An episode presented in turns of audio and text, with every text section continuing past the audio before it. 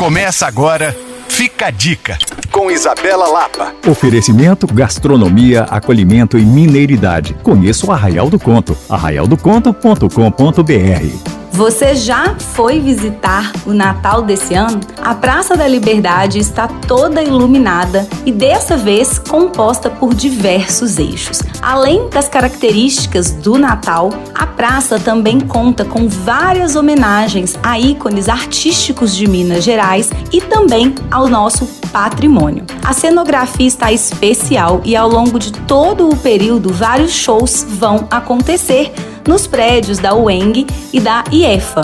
Tudo isso integrado à iluminação da praça. Como você sabe, sempre às 18 horas as luzes acendem, deixando o visual ainda mais bonito. Por lá também vai acontecer uma feira de cozinha mineira todos os dias de 18 às 23. Que tal reunir a família e aproveitar esse momento para tirar várias fotos e compartilhar alegria nesse momento natalino? Se quiser saber mais e ver um pouco da decoração, você pode me procurar no Coisas de Mineiro. E para rever essa e outras dicas, basta acessar alvoradafm.com.br/podcasts. Sou Isabela Lapa para Alvorada FM.